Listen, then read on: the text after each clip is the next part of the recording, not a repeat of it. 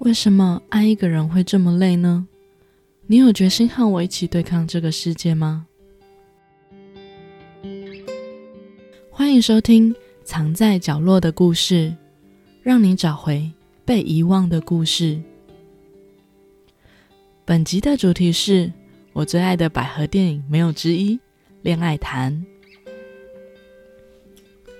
这集除了故事本身外，我会在后面分享当时看完这部戏的实际感受，以及后续本片导演发生的争议事件，并且会在结尾时预告下一集的主题内容。如果你对百合线的故事有兴趣，那就记得听到最后吧。《恋爱谈》在二零一六年十一月十七日在韩国上映。影片讲述了学习美术的允珠和酒吧打工女智秀两个女人互相吸引、相恋。以及之后发生的故事。本剧获得了包含第三十八届青龙电影奖、第十七届泉州国际电影节、韩国百想艺术大赏及韩国釜山电影奖共六项大奖。但在上映后一年时，导演发生了一件争议事件。因为我真的非常喜欢这部作品，为了不影响大家对于这部好作品的评价，我会把故事说完后再跟大家分享后续发生的事件。那么话不多说。我们马上进入主题吧。本次故事的主角分别是学习美术的允珠和打工女智秀。允珠是位三十岁但仍然母胎单身的美术系研究生，耳下短发造型，个性单纯可爱，目前正在忙着准备毕展作品。而智秀呢，则是身材高挑且有个性，年纪比允珠稍小。同时在酒吧及餐厅打工。这天，允珠正在资源回收厂找寻臂展需要的材料，她被一个女人吸引了目光。智秀刚好也来到这里回收报章杂志，允珠只是默默的看着智秀进来了又离开，而智秀则没有注意到允珠。时间来到两人的第二次相遇。这天是个冬天，外面寒风刺骨。允珠正在便利商店挑选着商品，这时柜台的一个女人声音引起了他的注意。此时的智秀正在和店员理论着，原来是想买香烟的智秀，因为忘记带身份证件而被店员拒绝贩售给他。智秀还在抱怨，他昨天也来买过，但店员还是坚持不卖给他。在智秀相当无奈的时候，允珠出现了。他直接帮智秀买下了香烟，两人便一起在门口抽起了烟。智秀一边抱怨店员死板，一边问允珠：“我看起来有这么小吗？”智秀跟允珠说自己就在前面巷子里的店打工，他来再请他喝酒吧，记得再来找他哦。然后智秀就离开了。允珠这段时间里一句话都没有说，但她似乎已经被眼前的女人所吸引了。时间来到了隔天，允珠一如既往的和研究室的同学们准备着毕业展览的作品，每个人都有很大的压力。此时的允珠开始提议让两个同学一起去喝酒。当然，那家店就是智秀工作的店喽。三人刚到店内坐下时，同学们还在奇怪这间店感觉有点贵，不像学生可以负担的店。允珠已经开始在找智秀，但似乎智秀不在店里。就在这个时候，智秀走进了店里，并主动跟允珠打了招呼。两人随后在厕所碰面了。智秀开口说。真的来了呢，允珠嘴硬的说：“是朋友要来的啦。”智秀接着说：“真可惜呢，都没有我参与的份。”然后就露出神秘的微笑后离开了。然而，这次的研究室聚餐并不愉快，同学喝完酒后开始吵架，最后女学生直接被气走，而这位男同学更是醉倒在店内，直到打烊时。才勉强清醒后离开了店。允珠很难为情地向智秀道歉，他不知道店内不能刷卡，还让智秀帮忙带电。智秀则说：“要是真的对不起的话，再还我就好啦。两人也是在这天有了彼此的联系方式。时间来到了隔天的半夜，熟睡中的允珠被一通电话吵醒，他迷迷糊糊的接起了电话：“喂，啊啊，我还没睡。”原来打电话的人正是智秀，他邀约允珠到他家喝酒聊天。允珠立刻起床出发。此时的外面非常的寒冷，但允珠仍像热恋中的女孩一样，急忙的赶去赴约。此时，两人坐在智秀房间的木头地板上，小桌子上摆了红酒及水果。智秀说：“我还以为你睡了呢。”允珠急忙否认说：“还没睡。”智秀继续说：“原本这瓶酒是想存着，等有对象时在一起喝的，没想到和姐姐你一起喝了呢。”允珠问智秀：“没有男朋友吗？”智秀疑惑了一下说：“男男朋友？”我看上去像是有男朋友吗？允珠接着问：“没恋爱吗？”智秀说：“没呢，我还以为你知道呢。”这里的意思是，他以为允珠知道他喜欢女生的意思。可惜这时的允珠还是一个牡丹，不懂得爱情是什么。你以为接下来就会顺利的留下来过夜吗？当然不是，毕竟是第一次单独见面。当然要保守一点啊！聊完天后的智秀将允珠送到了门外。此时的室外只有不到五度，两人都非常寒冷的等着计程车。犹豫了一会后，智秀说：“这么冷的天气，应该没有计程车会来吧？不然要留下来过夜吗？”接着两人就一起回智秀家里去了。哎，真的是只装了不到五分钟而已。怎么不干脆就直接留下来过夜算了呢？好了，各位观众，接下来进入重点时刻，请你们把耳朵拉开喽。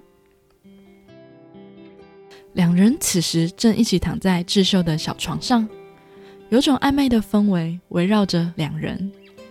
智秀看着允珠，允珠也看着智秀，接着智秀就吻了上去。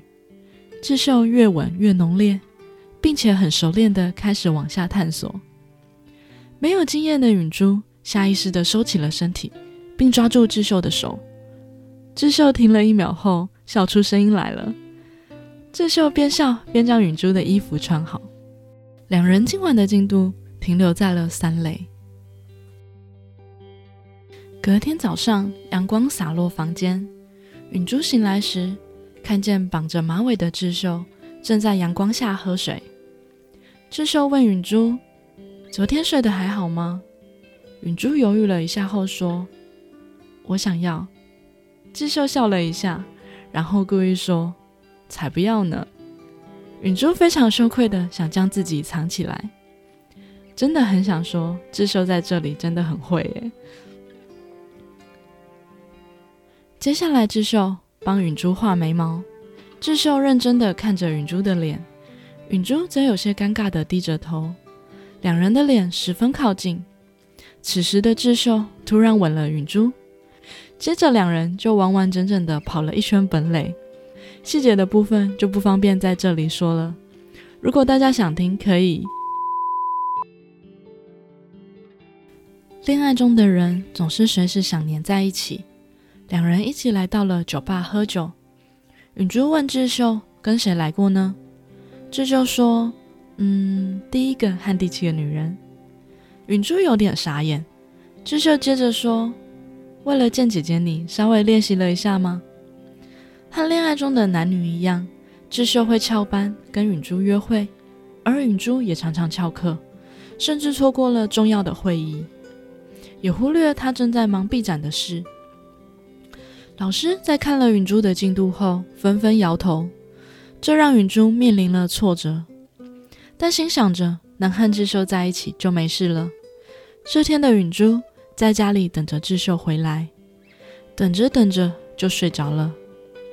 到了半夜醒来后，发现智秀已经醉倒在床上了。这时，智秀的手机突然响了，是一个没有见过的女生号码。她接起电话后，对方就挂断了。允珠此时开始有了不安全感。原来是下班前的智秀遇到了突然出现的前女友，硬是被拖去喝酒了。隔天，允珠开始质问智秀昨晚跟谁喝酒了。智秀只说了是个关系好的熟客。允珠不太开心了，说：“为什么要喝酒呢？你做的又不是那种工作。”并且担心的恨智秀说：“你能换掉这个工作吗？”智秀开始有些不悦的说：“欧尼，对不起，我以后不喝酒了，但能不能不说别的了？”我的事情我自己会看着办。今天我们还是各忙各的吧。两人第一次因为工作有了纷争，但随着智秀主动的示好，两人很快又和好了。这天，允珠一个很要好的男性朋友来找她，允珠很开心的和他分享了她恋爱的事情。智秀知道后，则劝允珠要小心点。要是什么都跟别人说，会没朋友的。但允珠很相信朋友，并没有放在心上。其实从上述的这些事情，就可以发现两人价值观差距很大，也为之后的纷争带来了伏笔。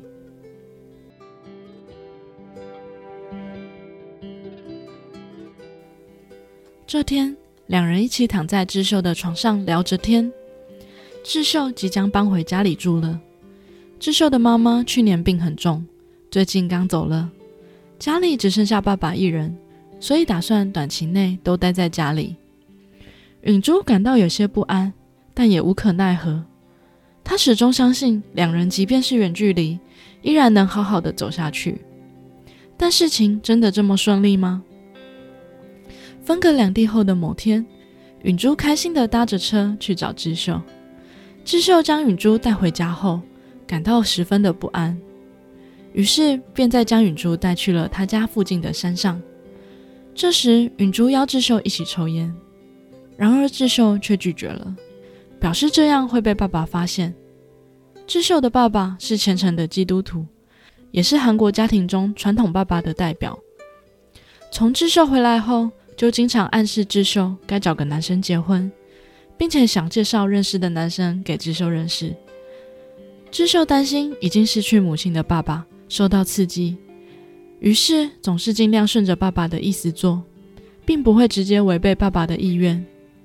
在首尔更放得开的智秀，回到家变得相当保守，两人的距离似乎也越来越远。随着分隔两地的时间越来越长，两人也常常因为时间凑不拢，经常彼此错过。允珠有时会直接搭车去找智秀，这次非常不巧，刚好被临时回家的爸爸遇到了。此时的智秀显得非常的不安。智秀在家里时就是这样，而允珠有一个一起住的室友，是她的好闺蜜。允珠如同之前一样，和室友分享了跟智秀的恋爱关系，然而现实却残酷的打了允珠一巴掌。室友从此跟允珠划清界限，并立刻搬出去住了，这让允珠很受伤。这天的允珠很想见到智秀，于是搭了车直接去找智秀了。当智秀看到允珠时，并没有很开心，并且时常担心着太晚回去又会被爸爸发现，于是匆匆的送走了允珠。没想到的是，允珠错过了末班车。又再次返回智秀家找他。智秀到家楼下时，允珠说了想见他，但智秀一脸严肃的没说任何话。智秀默默的把允珠带去附近的便宜旅馆。一路上，智秀的表情都很严肃。允珠很失落的问：“智秀是不是不开心见到他呢？”智秀并没有回答，把允珠安顿在旅馆后就回家了。相视无言的分手，两人之后就不曾联络及见面了。这天风和日丽，智秀坐在被爸爸安排相亲的男生车上，两人聊着天。智秀问相亲男做过最坏的事是什么？相亲男思考了一下，说：“嗯，小时候为了买漫画偷妈妈的钱，并笑着说：“这个是不是弱了点？”接着反问智秀呢？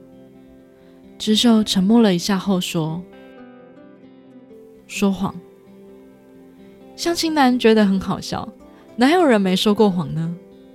此时的智秀却若有所思，并且对相亲男说：“能带我去一趟首尔吗？”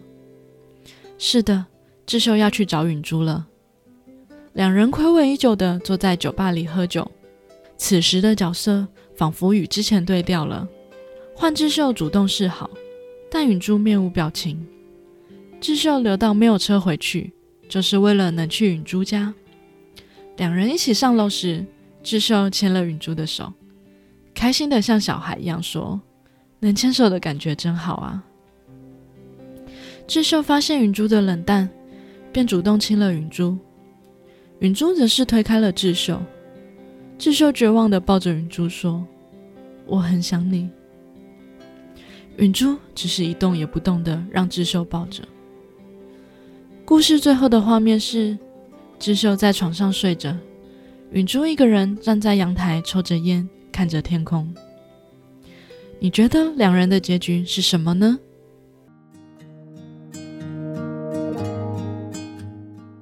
这部剧我看了不下五遍吧，真的从二零一六年刚看到时就非常的喜欢。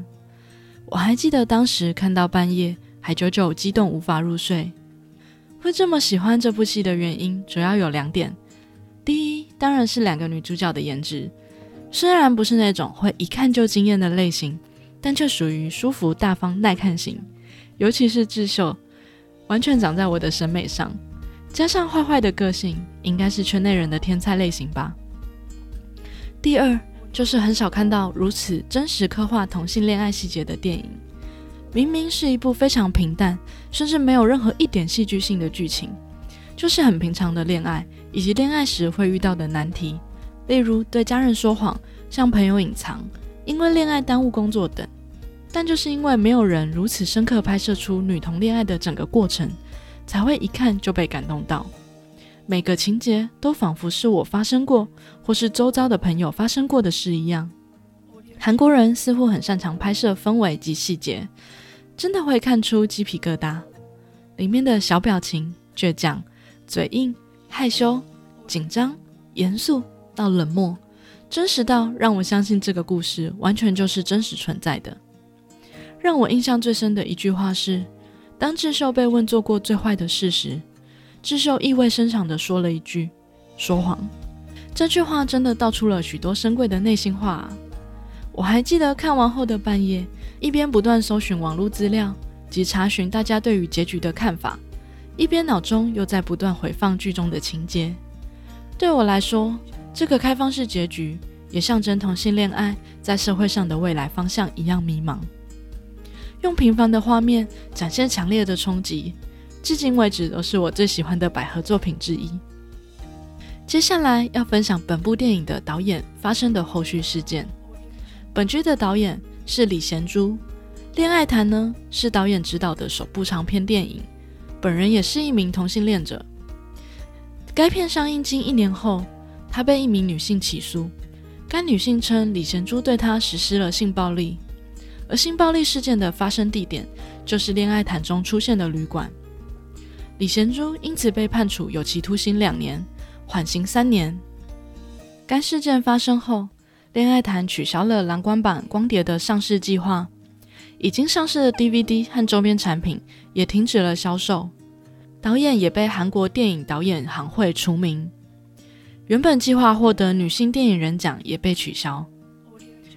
当时其实听到《恋爱谈》获得很多奖项时，还是非常开心的，因为代表着不是只有我觉得这部电影是部好作品，在电影奖上也获得了肯定。而饰演允珠的演员李湘熙也获得了女新人奖，作品及演技都受到了肯定。没想到不久之后，却听到导演被高性侵害的事件，当时还想着肯定有什么误会吧，但随着判决出炉。